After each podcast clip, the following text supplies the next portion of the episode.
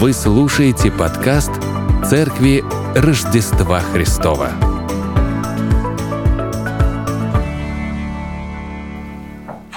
Для начала я хочу э, сделать краткий обзор послания, чтобы мы с вами не запутались, где мы находимся, потому что послание большое, там 16 глав, и мы сегодня с вами начинаем пятую главу, то есть уже четыре главы мы методично разобрали. Э, для того, чтобы вот картиночку нарисую, и вам сразу станет все понятно. Первые три главы послания – в общих чертах описывается затруднительное положение всех людей. Ну, мы это уже э, помните, да, вначале, какие они все плохие, как они от Бога отвернулись и так далее. И вот первые три главы апостол Павел последовательно описывает вот это вот положение людей перед Богом. Они приступили закон Божий и подвергаются его осуждению. А, Четвертая, пятая главы, то есть вся предыдущая и текущая глава, пятая, она посвящ... они посвящены учению об оправдании, в котором рассказывается о том, как люди, верующие, получают бесплатный дар для оправдания во Христе по вере. То есть вот эти четвертая, пятая глава на примере Авраама, и сейчас дальше мысль будет развиваться. И после этого раздела шестая, седьмая, восьмая главы посвящены пути освящения. Это очень, кстати, важный момент в жизни христианина, потому что э, мы такой большой упор часто делаем на моменте покаяния и возрождения, что мы опускаем и упускаем из вида именно вопрос освящения, путь освящения. Почему? Потому что э, если кто-то из вас а есть, я знаю, здесь есть дети верующих родителей, то есть и среди слушающих я точно знаю, такие люди есть, они э, родились в церкви, выросли в церкви, и для многих, к сожалению, нет вот этого момента э, раз, два и на три все, ты другой человек. То есть если в жизни моей я никогда не знал Бога, я был его противником, его врагом, и когда передо мной стал выбор э, принять его или отвергнуть, вот это был момент яркого переживания, и вот моя жизнь была разделена до этого покаяния и после покаяния. А те люди, которые родились и правильно воспитывались, родились в церкви, в верующей среде, для них э, этот момент, он может быть смазан, а может быть даже его и нигде нет. Но, к примеру, я знаю, что вот мои сыновья, они молились молитвой покаяния, когда им было года 4, 5, 6, 7, 8, не знаю. Они были на, в лагерях, в молодежных конференциях, и вот они там, когда их звали, они выходили и молились. Вот. И они прям искренне молились, Господь, прости и так далее. Но потом они жили, опять же, своей жизнью, то есть они откры, откликнулись, Э, и действительно, Бог ответил на, это, э, на их молитвы, но вопрос очень важен именно последующих шагов. А последующие шаги как раз таки описываются в главе 6, 7, 8, 8 6, 7, 8 главе послания в Рим. Это путь освящения. Поэтому дождитесь проповеди на по этим главам и послушайте, потому что это принципиально важно, как жить дальше так, чтобы войти в Царство Небесное. Затем послание завершается своего рода экскурсом на тему избрания и Божьей цели спасения Израиля, это 9-11 главы. Ну и далее расширенная серия наставлений о том, ну, как вести христианскую жизнь. Это с 12 по 16 главу. То есть на самом деле суть, суть Послание в Рим – это вот то, что мы сейчас с вами рассматриваем. Люди были в грехе, есть возможность для оправдания, и дальше необходимо идти путем освящения. То есть главным мотивом всего послания является великий вопрос о том, как отдельный грешник может обрести правильное положение и благоволение пред Богом. Сегодня мы будем с вами читать с 1 по 11 стихи 5 э, главы, среди которых есть 6, 6, ну, 6 по 11. Это средоточие богословия Павла. В этом отрывке он готовит путь для сжатого изложения всего плана спасения с 12 по 21 стих этой главы. Мы об этом будем говорить в следующее воскресенье. И указывает на окончательное торжество э, в Римлянам 8 главе с 31 по 39 стих. Давайте мы прочитаем отрывок и перейдем к его обсуждению, потому что уж очень он чудесный, и когда я пишу анонсы к проповедям, а я пишу к своим и к чужим проповедям анонсы и публикую у нас на канале, а, здесь нечего написать, кроме того, как написать, что это Римлянам 5 глава с 1 по 11 стих. Все. Никакого больше анонса написать я не могу. Поэтому я нахожусь даже в предвкушении того, что чем сейчас мы с вами будем заниматься, потому что это, собственно говоря, э, вся суть библейская как таковая. И, в принципе, э, вы правильно сделали, что пришли еще и по этой причине, потому что вы, вы услышите самую важную проповедь в вашей жизни. Постарайтесь ее слушать так, чтобы мы могли ее повторить. Потому что когда вы ее хотите кому-то пересказать, таким образом вы в своем сознании откладываете какие-то такие моменты, к которым вы сможете вернуться. Итак, давайте прочитаем этот отрывок. Итак, оправдаш, оправдавшись верою, мы имеем мир с Богом через Господа нашего Иисуса Христа, через которого верою и получили мы доступ к той благодати, в которой стоим и хвалимся надеждою славы Божьей.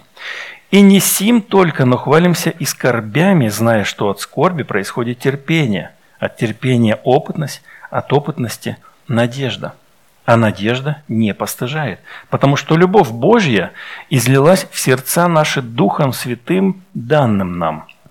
Ибо Христос, когда еще мы были немощны, в определенное время умер за нечестивых – Ибо едва ли кто умрет за праведника. Разве за благодетеля, может быть, кто и решится умереть? Но Бог свою любовь к нам доказывает тем, что Христос умер за нас, когда мы были еще грешниками. Посему, тем более ныне, будучи оправданы кровью Его, спасемся им от гнева. Ибо если, будучи врагами, мы примирились с Богом смертью Сына Его, то тем более, примирившись, спасемся жизнью Его и недовольно сего, но и хвалимся Богом через Господа нашего Иисуса Христа, посредством которого мы получили ныне примирение. 11 стихов, а ощущение, что целую книгу прочитал, да? Мы с вами имеем некоторую базу для движения вперед, это оправдание веры. И с этого он начинает отрывок «Итак, оправдавшись верою». Все, что будет сказано дальше, касается не всех. Сразу вам скажу. Это касается не всех, а только тех, кто оправдался верой. Как мы с вами говорили, это юридический статус такой. Оправдан перед Богом. Это когда на твой счет зачисляется праведность. Был виновен, а теперь нет. Ранее такие люди открывали свой мобильный банк, вспоминайте, да, и видели надпись грех. А сейчас они открывают и видят оправдан. Точно так же, как Авраам верой обрел статус праведного перед Богом, мы верой получаем зачисление праведности на наш банковский счет. Используемое здесь грамматическое время э, для, для причастия образа действия имеет совершенный вид, то есть мы уже оправдались. И страдательный залог, то есть это действие происходит над нами, указывает, что это делается извне, э, это делает Бог. Это очень важный момент, потому что мы, оправдавшись верою, как бы мы не понимали, как это возвратный э, э, такой глагол, да, то есть как бы мы это сделали, и к нам это вернулось. Да, я помылся. Типа, ну ты же сделал, ты же помылся, да? Э, или как бы, а, как будто я оправдался, как будто я что-то сделал. И вот здесь нам очень важно никогда в эту плоскость не сползать. Не мы оправдались с точки зрения того, что мы что-то сделали. Нет, здесь очень важно, что Бог нас оправдал. И может быть даже лучше было бы так перевести, что будучи оправданы Богом, знаете, чтобы не запутаться, вот точно, будучи оправданы Богом, мы проявляем веру, как мы помните, говорили об этом, а Бог нас оправдывает. То есть Бог меняет наш статус. Итак, если ты, слушающий, еще не имеешь статуса оправдан перед Богом, то эта проповедь и для тебя в том числе, чтобы ты узнал, чего ты лишен. При этом помни, что шанс примириться перед Богом и обрести статус оправдан у тебя есть и сегодня в том числе – Не знаю, как насчет завтра, будет ли для тебя завтра. Между тем, кто оправдан, обладает завидным имением. И в вашем сознании сразу возникает, когда мы говорим об имении, возникает большая территория с насаженным садом и огромным домом. Верно? Мы с вами имеем большое имение – Здесь же речь идет совершенно о другом, и я поясню. Апостол Павел использует здесь дважды слово «иметь», хотя в нашем переводе второй раз это не слово «иметь». Давайте прочитаем. «Итак, оправдавшись верою, мы имеем мир с Богом через Господа нашего Иисуса Христа, через которого верою и получили мы доступ к той благодати, в которой стоим». На самом деле здесь используется «имеем», «имеем», и структурно мы можем увидеть отрывок следующим образом. Мы имеем мир с Богом, это первое. И второе, мы имеем доступ к благодати. Мы имеем мир с Богом через Господа нашего Иисуса Христа. Было ли такое в вашей жизни, когда вы тяготились разрушенными отношениями? Возможно, вы искали путь для восстановления этих отношений, но вам отказывали. Или вы не знали, каким путем пойти. И вам никак не удавалось разорванные эти связи восстановить. Это печальный опыт. Я думаю, что многие люди по мере возраста своего этот опыт э, знакомятся с ним. И мы часто с вами видим фильмы, печальные фильмы, когда э, ты смотришь о том, как дети э, имеют разорванные отношения с родителями, когда, предположим, родители, там, отец желает общаться и восстановить отношения с дочерью или сыном, а те отказывают. Понятное дело, почему они отказывают, они мстят или они не готовы. Э, э, это, это все понятно. Но суть в том, что человек, который бы хотел, а ему не дают – вот это тяжело. И вообще мы созданы с вами таким образом, что ну, большинство из нас так, чтобы нам было хорошо и мирно и спокойно. И если вдруг рядом с нами что-то происходит нехорошее, мы тяготимся этим. К сожалению, так. Поэтому нам бы хотелось мира. И вот э, периодически я смотрю э, видео на Ютубе, и американский военный аналитик Скотт Риттер в мае гостил в России – и он приехал с книжным туром. Он написал книгу о том, как разоружались США и СССР в свое время э, по обязательствам. Там был договор о ликвидации ракет средней и малой дальности. И вот он описывает эту книгу. Книга стала бестселлером. Он приехал с этой книгой. И на самом деле это хороший военный аналитик, который видит трезво ситуацию. И вот в недавнем интервью он много рассказывает о своей поездке в Россию, о своих впечатлениях. И мне запомнилась одна фраза, которую он сказал как итог своего посещения – Центра подготовки росгвардейцев в Чечне. Он сказал, я бы не хотел оказаться по другую сторону от этих ребят. Я бы предпочел быть на их стороне. Мы хотим быть на стороне сильных. То же самое можно сказать о взаимоотношениях с Богом. С момента разрыва отношений с Богом человека тяготит отсутствие мира с Ним – а когда мы сталкиваемся с обстоятельствами, когда ты что-то хочешь сделать, чего-то хочешь достичь, и вдруг понимаешь, что все это тебе не подвластно, но подвластно каким-то высшим силам, Именно так я начал свой путь к Господу, когда я, когда я столкнулся с обстоятельствами, так это можно назвать, столкнулся с обстоятельствами, которые просто доказали мне, что что-то сверху управляет всем этим, иначе быть не может. И вот, когда мы сталкиваемся с обстоятельствами, то понимаем, надо быть на стороне того, кто этими обстоятельствами управляет. Надо быть на стороне Бога, иметь с Ним мир. Правильно? И вот поиск этого мира является частью, наверное, всей нашей жизни, и даже он хорошо отражен э, в в пожеланиях, которые мы находим также в Ветхом Завете. А, слушайте, да обратит Господь лицо свое на тебя и даст тебе мир.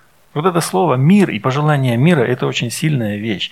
И я хорошо помню тот мир, который наполнил мое сердце, когда я, смирив свою гордыню, встал на колени ноябрьским вечером 96 -го года и произнес молитву покаяния. Я возвращаюсь к этому своему переживанию всякий раз, когда испытываю какие-то трудности, когда впадаю в то или иное искушение. Я пережил этот мир, я его почувствовал, я примирился с тем, кто сильный. Я примирился с тем, кто управляет всеми этими обстоятельствами. Что мне теперь грозит? Я в руках всесильного. Поэтому мы говорим, верую в Бога Отца Вседержителя. Бог все держит в своих руках. И мы обрели с Ним мир. Позже в этом послании мы прочитаем важные слова. «Ибо если устами твоими будешь исповедовать Иисуса Господом, и сердцем твоим веровать, что Бог воскресил Его из мертвых, то спасешься». Чудные слова. В своей молитве я исповедовал Иисуса Господом своим. Как и здесь мы читаем, что мы имеем мир – через Господа нашего Иисуса Христа. Это информация для тех, кто ищет путь и способ примирения. Это Иисус Христос. Это путь. Как отступление я скажу, что в нашей семейной жизни э, мы жили промежуток определенного времени, слава Богу, небольшой, когда я был неверующим, а моя жена была верующей. Э, и но на самом деле Бога в нашей жизни не было, но в семье. И это, это было видно, это прям чувствовалось, потому, ну, это, это стало видно, когда я покаялся, когда я отдал свою жизнь э, Христу, и вся жизнь наша в семье перекроилась, все взаимоотношения перекроились, мир пришел в нашу семью, и, я когда даю пожелания молодым, кто бы там не строил взаимоотношения, друг с другом, одно, я могу сказать одно, в семье без Бога невозможно. Поэтому путь к любому миру – это принятие Иисуса Христа. Мир в твоем сердце, мир в твоей семье, мир в твоем окружении – это через Господа нашего Иисуса Христа, через которого верою и получили мы доступ к той благодати, в которой стоим. Через него мы также имеем доступ к той самой благодати. И мы с вами здесь не видим слова «имеем», да, потому что получили, да, здесь у нас русский перевод и везде русский перевод. Именно такой, но поверьте, Павел здесь использует то же самое, то же самое слово, тот же самый глагол «иметь».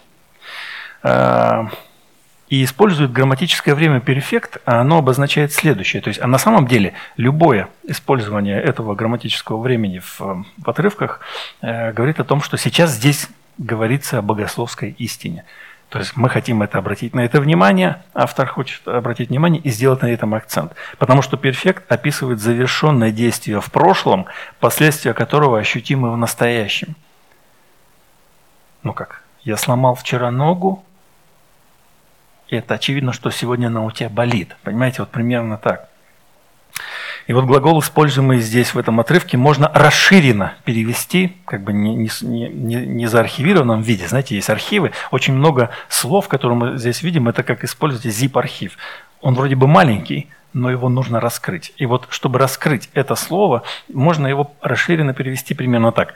Мы получили и сейчас имеем доступ – Примерно так. Мы получили и сейчас имеем доступ к той благодати. И в своем письме в Ефес, раньше мы с вами слушали проповеди по этому, Павел кратко э, писал по, по поводу этого доступа. «И придя, благовествовал мир вам, дальним и близким». Папа Пашек проповедовал об этом, да? «Потому что через него и те, и другие имеем доступ к Отцу в одном духе». И вот точно такой же по временной форме, как я вам сказал, перфект, Павел использует глагол «стоим». И его можно перевести как «в которую встали и стоим». Знаете, как вот я встал в стойку и стою в стойке. Ну, как бы я сделал, подготовился, и я сейчас собранный. Да? Это не ушедшая в прошлое реальность. Это то, с чем мы сейчас имеем дело. Мы сейчас имеем доступ к благодати и стоим в ней. И вот когда я готовил эту проповедь, я встал перед трудной задачей. А что такое благодать-то? Вы знаете, просто на самом деле это проповедь, эти 11 стихов, о них можно говорить, не знаю, 11 недель, потому что каждый вот этот момент вызывает вопросы. То есть мы получили, то есть мы в свое время, ну как бы мы заимели, и сейчас имеем этот доступ к благодати, которой стоим, и мы в нее встали и стоим. А что такое эта благодать такая? Я сэкономил, пошел просто в большой библейский словарь и... Э, Оттуда определение скопировал. Мы с вами его прочитаем короткое. Благодать – это дар от Бога, который проявляется в его деяниях, несущих спасение людям. Деяния Бога выражают милосердие, любовь и доброту. Мне кажется, это тоже зазипованное какое-то определение, да, можно о нем говорить, говорить, говорить долго и долго. Так вот, мы много можем говорить о том, что такое благодать, ну, давайте рассмотрим рисунок Павла, какой он нарисовал вот прямо вот в этих стихах. Он рисует нам благодать как некое пространство, в котором, которому, во-первых, нужно иметь доступ, это во-первых, и во-вторых, в котором можно находиться, то есть как бы стоять. С чем мы можем сравнить это? Благодать для Павла – это то, что позволяет погрузиться в иную Божью реальность. Эта реальность позволяет видеть духовные законы и видеть то, чего не видят другие. К примеру, стояние в благодати позволяет рассматривать страдания не как проблему, но как важную составляющую жизни во Христе. И когда мы с вами становимся рядом, верующий человек и неверующий человек, верующий человек видит все иначе, потому что он стоит в другой реальности. Он стоит вот в этой благодати, он имеет к ней доступ, и он в ней стоит. Поэтому все обстоятельства, которые его окружают, все, что с ним происходит, все, что происходит с другими людьми, он видит вообще по-другому. И кто-то, наверное, скажет, что он начинает видеть духовные законы, потому что определенные причинно-следственные связи и закономерности есть, и он их начинает видеть, фиксировать и даже делиться этим – Оправданные верою не только имеют мир с Богом и доступ или стояние в благодати, они еще могут хвалиться или гордиться. Давайте посмотрим, чем. Смотрите, здесь вот структура нашего отрывка. Оправдавшись верою, мы хвалимся надеждой, страданием и Богом. И хвалимся надеждой славы Божьей. Авраам, как мы читали ранее, да, вопреки надежде поверил с надеждой, или как это еще перевести, неизвестно, да, вопреки отсутствию надежды, или вопреки той надежде, которая не оправдалась. Ну, короче, вопреки всем имеющимся данным о том, что он уже старый человек, а ему сказали, ты родишь, от вот этой старой женщины, вот это называется вопреки надежде, с надеждой он поверил. И Бог прославил его, Теперь Павел пишет о нашей надежде. У Авраама была надежда. С надеждой, вопреки надежде. И теперь дошло дело до нас. У нас тоже с вами есть надежда. Надежда – это обращает свой взор на славу Бога. Писание повествует нам о славе Господа как кульминация Его присутствия среди народа. Это то, чего хотелось Божьему народу всегда это, чтобы Бог присутствовал среди него. Поэтому, когда мы с вами собираемся вместе, мы говорим, Господь, наполни наше место, где мы находимся, своим присутствием. Ибо в этом весь смысл. Когда мы призываем Его, и Он по молитве это делает, наполняет место своим, своей силой, своим присутствием, все меняется, и наши сердца меняются. Такое описание мы встречаем в момент освящения храма Соломона. Я об этом уже не раз говорил, я буду возвращаться каждый раз, потому что это хорошая иллюстрация то, чего на самом деле желают люди. Когда священники вышли из святилища, это когда освящают храм. Помните, Соломон освящает храм, который построил, это первый храм. Облако наполнило дом Господень, и не могли священники стоять на служении по причине облака, ибо слава Господня наполнила храм Господень. После, по причине отступления народа, слава это покидает храм. И мы об этом читаем в книге Иезекииля в 11 главе. Мы читаем как раз тот, кто видение, когда он говорит, что храм, а, слава отошла, поднялась на гору, постояла и потом отправилась дальше. Все, слава Божья покинула народ. Покинула святой город, покинула святой храм, покинула святой народ. Больше Бога с ними нет. И дальше мы, когда читаем Ветхий Завет, мы читаем о том, что они всячески прошли 70 лет э, пленения, вернулись, отстроили храм и торжественно его восстанавливая, также молились, но слава Божья не вернулась в этот храм. Хотя у того же Иезекииля было обетование о том, что слава вернется – слава Божия вернется в храм. И как раз-таки это и происходит а, в момент пришествия Иисуса в храм. Вот она, слава Божья пришла в храм. Вот она исполнение обетования.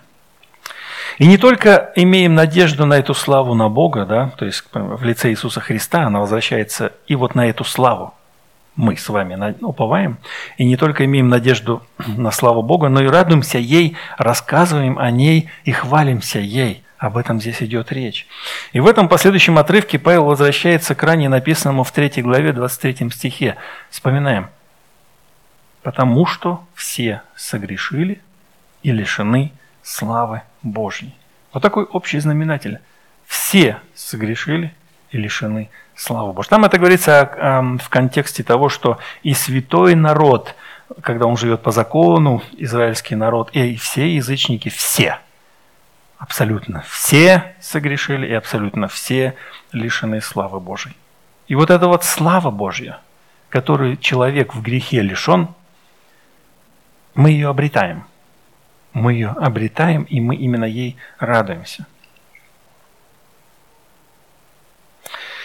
После того, как эта слава покинула храм по причине отступления, греха, Оставалась надежда на ее возвращение. Люди надеялись, что она вернется.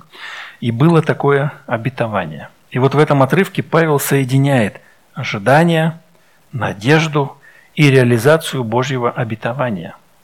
Та надежда, которую имел народ Божий, она реализовалась в Мессии, в Иисусе Христе. И теперь мы с вами можем надеяться, можем хвалиться этой надеждой. То есть ну, нам все эти обетования вдруг стали для нас актуальны и очевидны.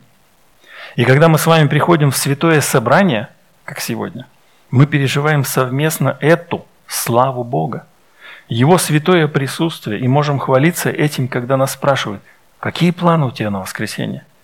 А мы отвечаем, пойду в место пребывания славы Бога. Вы говорите это своим друзьям?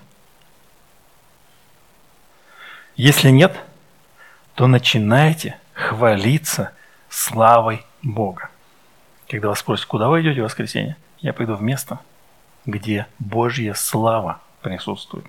Пойдем со мной.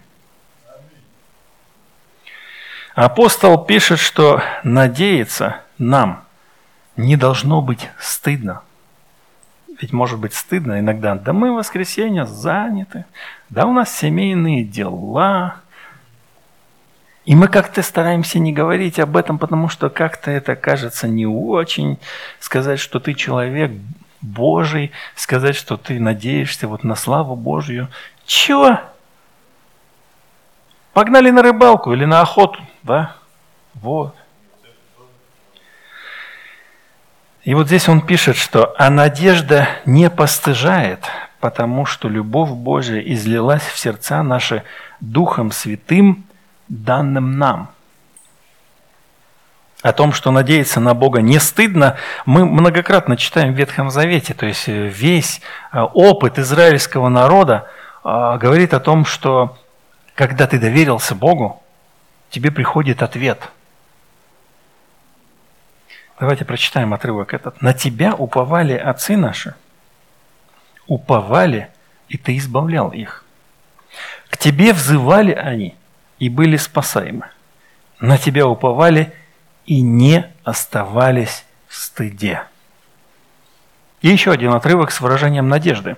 «Боже мой, на Тебя уповаю, да не постыжусь, да не восторжествуют надо мной враги мои, да не постыдятся и все надеющиеся на Тебя, да постыдится беззаконнущие в туне, то есть напрасно».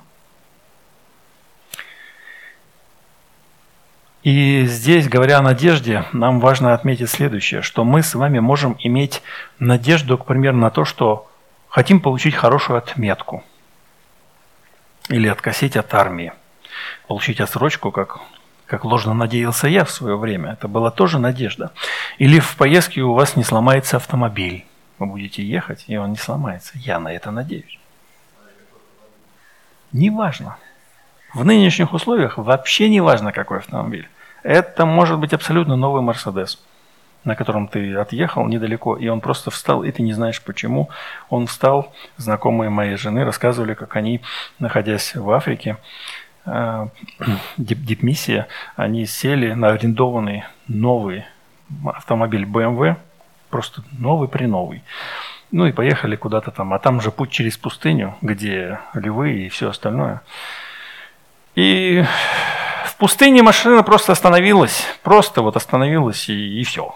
Понимаешь? Поэтому в этом случае лучше сесть на нашу отечественную семерку или какую-нибудь, не знаю, девятку-пятнашку, где вот ты можешь руками включить, там, что-то еще поделать, и ты поедешь, понимаешь? Либо сесть за автомобиль, который ты...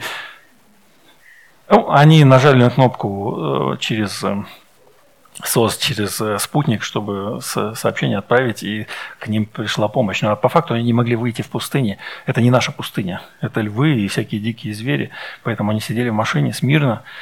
Поэтому э, мы можем надеяться, что мы садимся в автомобиль и доедем куда-то. Как недавно совсем люди еще в прошлую субботу надеялись доехать вовремя в Москву с юга или с юга в Краснодар или в Крым, но они простояли на трассе М4, помните, да, то есть очень долго-долго они простояли.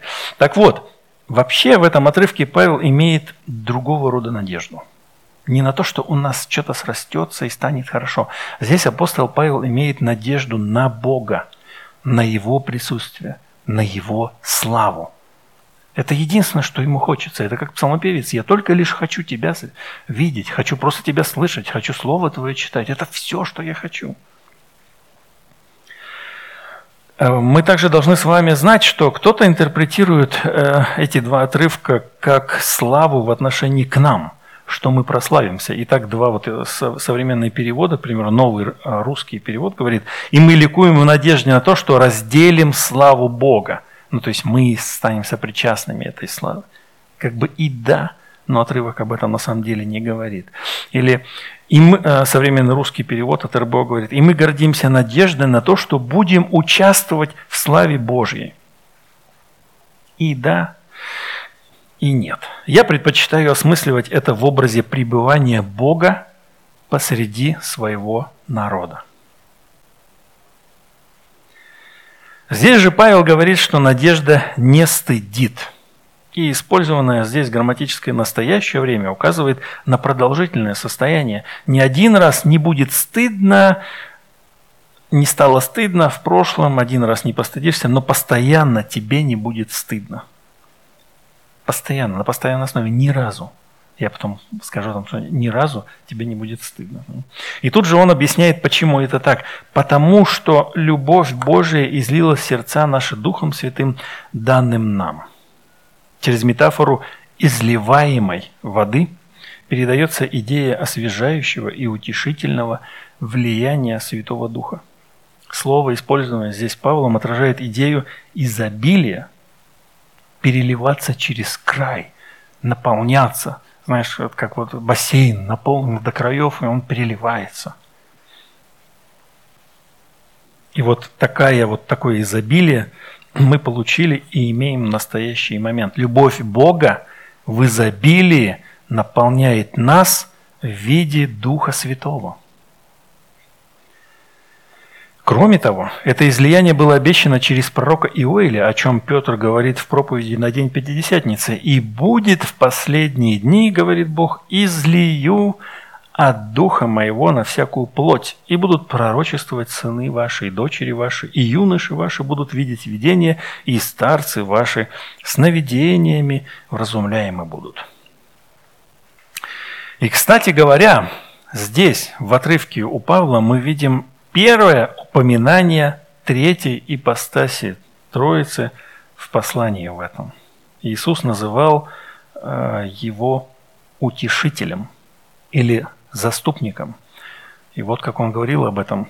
Утешитель же, Дух Святой, которого пошлет Отец во имя Мое, научит вас всему и напомнит вам все, что я говорил вам. Любовь Бога в том, что, чтобы, через, чтобы через Дух Святой пребывать в нас и с нами, давая защиту и помощь даруя безопасность. Поэтому наша надежда не постыдит нас ни разу. Если же тебе стыдно вдруг, то задумайся, а имеешь ли ты Духа Святого? А если имеешь, даешь ли ему место в своей жизни? Подчиняешься ли его воле?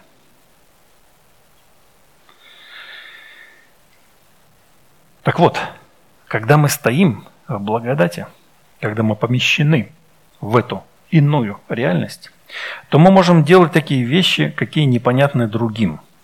Мы можем хвалиться страданиями, как здесь пишет апостол Павел, но хвалимся и скорбями.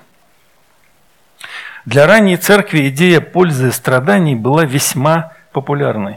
И мы читаем об этом у Петра, у Якова. У Петра мы читаем «О сем радуйтесь, поскорбев теперь немного, если нужно, от различных искушений, дабы испытанная ваша вера оказалась драгоценней гибнущего, хотя и огнем испытываемого золота, к похвале и чести и славе явления Иисуса Христа. Страдаете, радуйтесь. И у Иакова также. «С великою радостью принимайте, братья мои, когда впадаете в различные искушения, зная, что испытание вашей веры производит терпение – Терпение же должно иметь совершенное действие, чтобы вы были совершенны во всей полноте, без всякого недостатка. Для нас с вами характерно что? Если нам некомфортно, нам хочется пойти в зону комфорта. Нам нехорошо здесь, мы пойдем туда, где хорошо. Стояние в благодати позволяет увидеть вообще все, что происходит с нами, совершенно в другом ключе. Кроме того, однажды апостол Павел вообще сказал шокирующие вещи. Вот мы с вами на эти вещи не смотрим, а он сказал, смотрите, что он сказал, что он утверждал душу учеников, увещевая пребывать в вере и поучая, что многими скорбями надлежит нам войти в Царствие Божие. Хотите войти в Царствие Божие? Ну вот вам путь. Многие скорби. Не просто скорби, а многие скорби. И здесь он говорит, но хвалимся и скорбями. Все такие, подожди, нет, я не хочу. И для обычного человека это непонятно. Конечно, не хочешь. Но когда ты обретаешь благодать, возможность стоять в ней, получить ее, доступ, и стоять в ней, ты совсем по-другому смотришь на это. Почему? Павел, кстати, здесь описывает, а, страдание, по мнению Павла, является первой ступенью на пути к вершине – на пути к надежде. И он нам это вырисовывает. Посмотрите, зная, что от скорби происходит терпение, от терпения опытность, от опытности надежда. А здесь апостол Павел говорит нам, что и буквально слово это означает производит. Скорбь производит терпение. То есть ты поскорбел, обрел терпение. Терпение производит характер, выдерживающий испытания. Потому что ведь, знаете, вот есть люди бесхарактерные. Они бесхарактерные, почему? Потому что совершенно они не в состоянии, они не способны ничего вы, выдержать. Чуть-чуть больно им, ой-ой-ой, не надо мне укол ставить. А вот этот характер как раз-таки и производит уже надежду. То есть надежда, о которой мы читали выше, она не появляется сама по себе. Она поэтапно выпекается в жизни верующего человека. Поэтому и важно, чтобы были страдания. Когда мы претерпеваем страдания, то обретаем такое свойство, как терпение. Без страданий мы терпение не обретем. И после того, как обрели терпение, это помогает нам, кстати, в этом терпении помогает нам Дух Святой – он нам помогает, об этом как раз я и прочитал выше. Да? И благодаря терпению мы проходим через обретение стойкого характера, то есть когда Бог работает над нами. Поэтому апостолы говорят, радуйтесь, потому что выпекается ваш характер, ваш внутренний стержень, ваша основа, которая производит как раз-таки в свою же очередь надежду. Нельзя испечь хлеб, просто забросив муку в печь необходимо выдержать все этапы приготовления. Нельзя просто так обрести надежду. Она выпекается мудрым поваром. И здесь речь о Духе Святом. Можно обратиться к метафоре тренировочного процесса. Ты не сможешь достичь определенных результатов, если не будешь стабильно тренироваться. Или если не будешь растить нагрузку под присмотром мудрого тренера. Так вот, с обретением надежды то же самое. Это процесс – ниоткуда надежда, о которой мы с вами читаем, она не появится. Ее нужно вытренировывать. И для того, чтобы отнестись к этому нормально и спокойно, нам и дана вот эта вот возможность получить доступ и стоять в благодати. Мы с вами не так давно наблюдали, весь, наверное, вся Россия наша наблюдала за, не, за олимпийским чемпионом э, Романом Костомаровым. Молодой парень такой, который э, да заболел типа пневмонией, что-то такое, и в конце концов у него отрезали все конечности. Ноги, руки, ну, кон, именно конечности, да.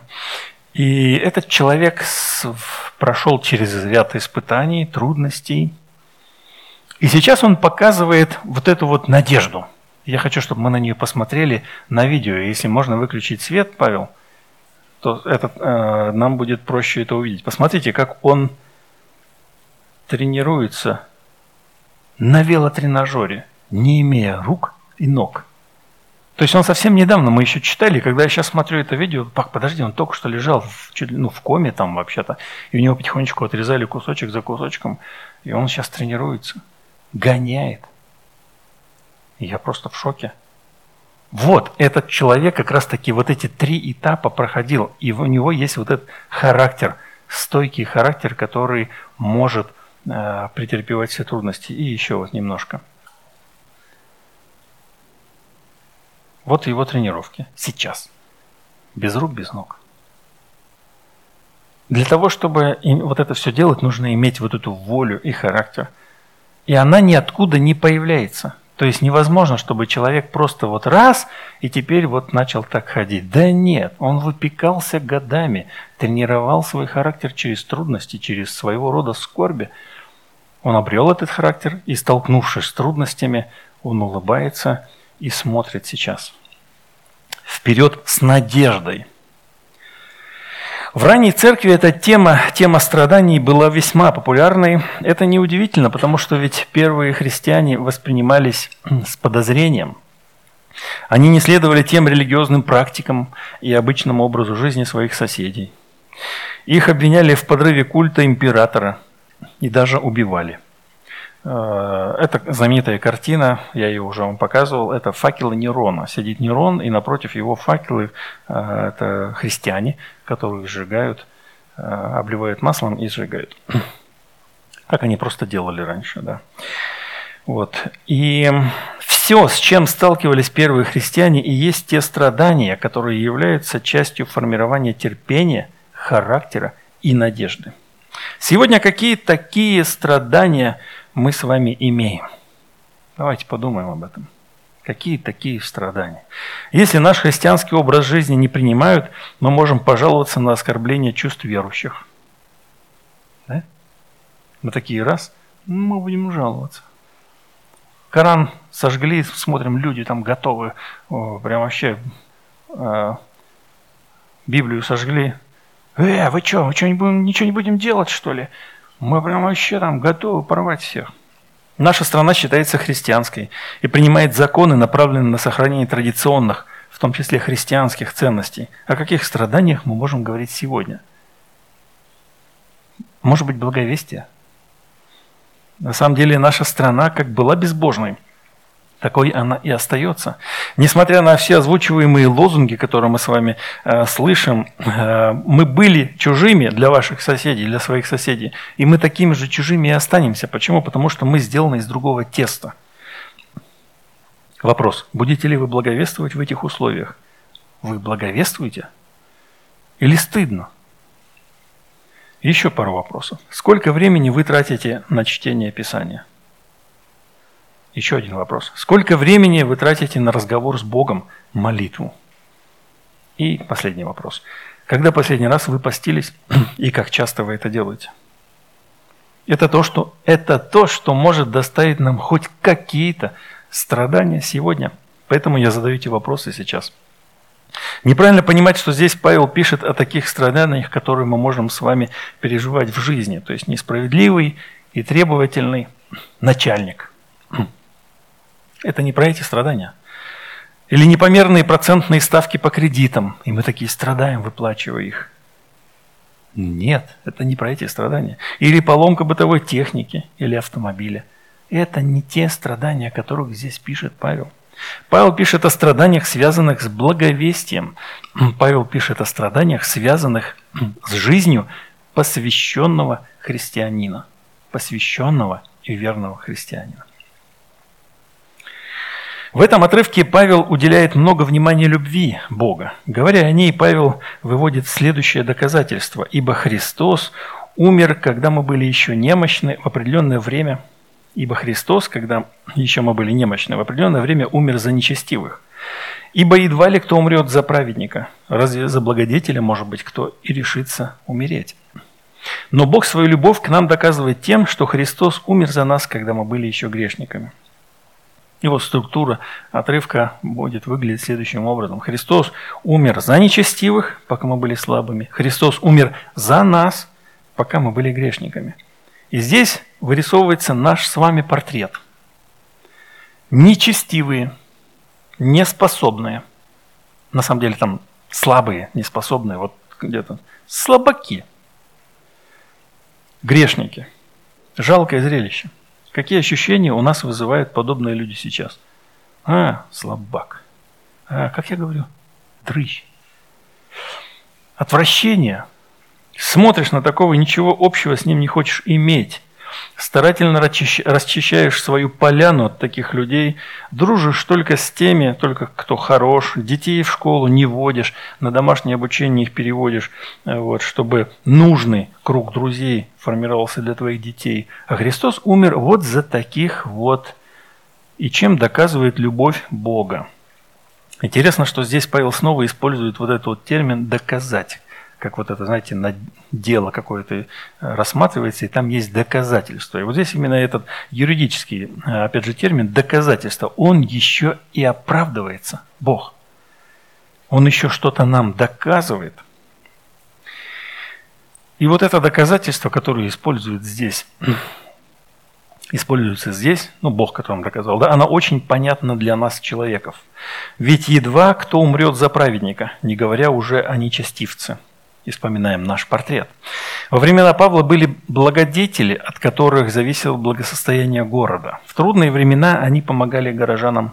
Их называли агатос, то есть добрый, годный. И по смыслу это понимается именно так, как благодетель. И в синодальном переведено э, редко кто умрет за благодетеля. Мало ли кто умрет за благодетеля. Да? И вот благодетель на самом деле это агатос, греческое слово, добрый, хороший. Благополучие города в греко-римском мире зависело именно от этих вот благодетелей, заботящихся о жизни граждан. Они оплачивали общественные работы из своих личных ресурсов, чтобы улучшить жизнь в городе. А в случае голода заботились о поставках зерна, чтобы каждый горожанин мог купить себе еды. Вот небиблейские источники называли подобные действия общественных благотворителей из правящих классов, они, конечно, относились к правящим классам, добром – или добрыми делами, как раз таки о чем идет речь. И благодетели города иногда называли добрый человек, а на греческом агатос. как раз который здесь апостол Павел и использует. Получается, что вот э, они влияли на город, и вот эти люди, они зависели от этого благодетеля э, и отвечали ему благодарностью. То есть, когда что-то нужно было сделать, ну, например, он говорил, что нужно поволновать общественное мнение, то как раз все эти люди, они как раз этим и занимались. Э, таким образом, обычные люди зависели от благодетеля, благодетель зависел от них. И вот как раз-таки об этом идет речь, что в принципе смерть за такого вот доброго человека, она была возможной. Поэтому как бы он говорит, ну едва ли кто умрет, ну кто-то да все равно умрет, ведь правда ведь? Настолько вот посвященный человек, и вот ради этого доброго человека пойдет на смерть. Но Христос умер за нас, когда мы были грешниками, не благодетелями. Бог, который доказывает тебе свою любовь, достоин хвалы, пишет апостол Павел. И недовольно сего, но и хвалимся Богом через Господа нашего Иисуса Христа, посредством которого мы получили ныне примирение. Мы можем и должны хвалиться Богом, даровавшим нам примирение и дающий надежду на спасение. Когда мы с вами на богослужении поем песни, как сегодня, да, то мы делаем именно это. Мы хвалимся Богом. Поэтому относитесь к песням поклонения как к частью своей жизни, как таковой. Чем вы должны заниматься, вы не просто поете, вы исполняете свое предназначение, вы хвалитесь Богом. И здесь мы с вами снова имеем дело с условным предложением «если и то». Если, будучи врагами, мы примирились с Богом смертью Сына Его, то тем более, примирившись, спасемся жизнью Его – как я вам говорил, условного предложения, и вы в литературе можете столкнуться с этим. Знаете, как однажды э, есть люди, которые покинули нашу церковь, они прошли в церковь в РБЦ, и мне так с таким неким упреком сказали, ты знаешь, мы прошли там занятия, и вот я узнал, что такое хиазм. Я такой, да? Я ведь об этом говорил много раз в проповеди, что такое хиазм. Вот так вот, я теперь стал смелее использовать это слово протазис, аподозис, для того, чтобы никто не сказал, знаешь, я пошел там куда-то, и я узнал, что такое аподозис, что такое протазис. Так вот, друзья, в условном предложении существует как бы тезис, и его либо подтверждение, либо опровержение, то есть протазис. Если примирились с Богом смертью Иисуса Христа, аподосис, то спасемся жизнью Иисуса Христа. Так вот, а протазис может быть ложным, и тогда Помните, вспоминайте эту идею, где если, если Авраам оправдался делами, то может хвалиться, но не перед Богом. Это ложный протазис. Аподозис э, в данном случае не подтверждает его. Но здесь все подтверждается, здесь все нормально. Если мы примирились с Богом смертью, то спасемся и жизнью Его. Давайте вспомним, с чего начался наш отрывок. Мы имеем мир с Богом. Теперь мы видим, что примирение с Богом произошло через смерть Иисуса Христа. И в этом мы видим указание на таинство крещения. Умирая вместе со Христом, мы примиряемся с Богом. Поэтому, когда, э, когда мы совершаем крещение в нашей церкви, это не просто омовение воды. Мы много раз об этом более подробно говорим. Но сейчас просто очередной раз я хочу подчеркнуть внимание, что мы примирились смертью Иисуса Христа. Разве вы не знаете, что все крестившиеся в смерть Его крестились? То есть мы примирились смертью. И когда мы совершаем таинство крещения, как раз таки мы умираем со Христом, чтобы примириться с Богом. Между тем, к нашему портрету добавляется еще одна характеристика – враги Бога. Так обновим наш портрет – нечестивые, дрыщи, грешники и враги Бога. А кто такие враги Бога? Это те, кто дружит с миром.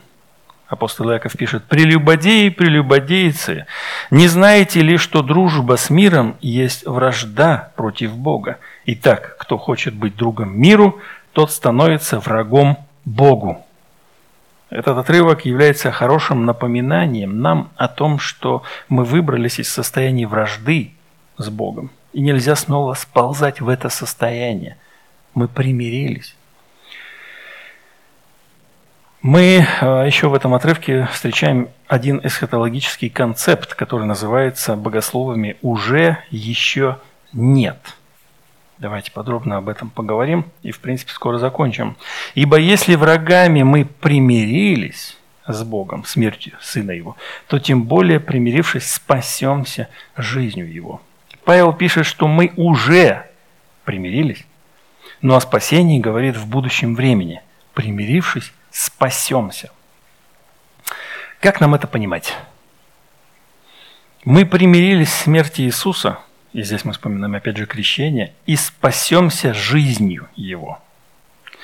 И мы читаем в символе веры, что мы читаем? Пострадал при Понтии Пилате, был распят, умер, погребен, сошел в царство смерти, в третий день воскрес из мертвых, и дальше начинается его жизнь. И дальше мы переходим с вами к третьему э, пункту символа веры. Веруем в Святую Вселенскую Церковь, да? Духа Святого и Святую Вселенскую Церковь. Но это все касается Духа Святого, и это есть Церковь, потому что появился Дух Святой, здесь на земле появилась Церковь. Вспоминаем День Пятидесятницы. Так вот, жизнь Христа – это жизнь Его тела, то есть Церкви. Пребывание в Его теле и есть спасение жизнью Его. Сегодня говорить об этом как никогда актуально, когда люди считают, что могут быть верующими сами по себе. Где-то там, где-то верить. В душе веры, как сказал Паша да, в тот раз. Они глубоко заблуждаются. Да, мы пережили и испытали то, о чем мы читаем здесь. Примирение в смерти Иисуса. Но чтобы спастись, чтобы войти в Царство Небесное многими скорбями, необходимо быть в теле Его. И средоточием же пребывания в теле является Евхаристия. Это кульминация нашей жизни в церкви, наших молитв друг за друга, нашего служению друг другу, нашей любви друг к другу. И когда мы с чистым сердцем подходим к дарам, потому что другого быть не может, потому что ты не можешь, не любя друг друга, не служа друг другу и, и игнорируя все эти вещи, просто подойти к дарам. Нет, такого не может быть. И когда мы подходим к дарам, к телу и крови Иисуса Христа и причащаемся, мы становимся одним с Ним, с телом, друг с другом. Делая так, мы спасемся. Вот о чем идет речь когда говорит «спасемся жизнью Его». Подведем итоги. Так, что было бы с чем-то нам уйти домой и запомнить это. И рассказать своим соседям. Уже, но еще нет. Мы должны помнить, что мы должны со страхом проводить время странствования нашего. Мы уже примирились и оправдались. То есть мы получили этот статус, оправдан. Но должны продолжать жить жизнью Иисуса Христа, жить жизнью Его тела, Его церкви, чтобы спастись. Хочешь спастись? Живи жизнью церкви. Страдания – это характеристика жизни в этом промежутке уже еще нет. Страдание – это знак Христов. Страдание – это путь подражания Христу – Чему мы сегодня подражаем? Надежда наша коренится в смерти на кресте. Страдания начинаются там. Любовь доказывается там. Поймешь значение смерти Иисуса Христа на кресте, появится и надежда. Такая надежда не сделает нам стыдно никогда. примирившись смертью Иисуса Христа в таинстве крещения, спасайся жизнью Его в теле. Практикуй любовь, служи, участвуй в литургии верных в Евхаристии. Уже ты оправдан, уже ты примирен, ты уже имеешь благодать, ты стоишь в ней, ты хвалишься надеждой, страданиями, Богом – и ты спасешься, живя в церкви, живя в теле, правильно сказать. На этом все. Давайте поднимемся, кратко помолимся перед еще одной песней и перейдем к литургии верных.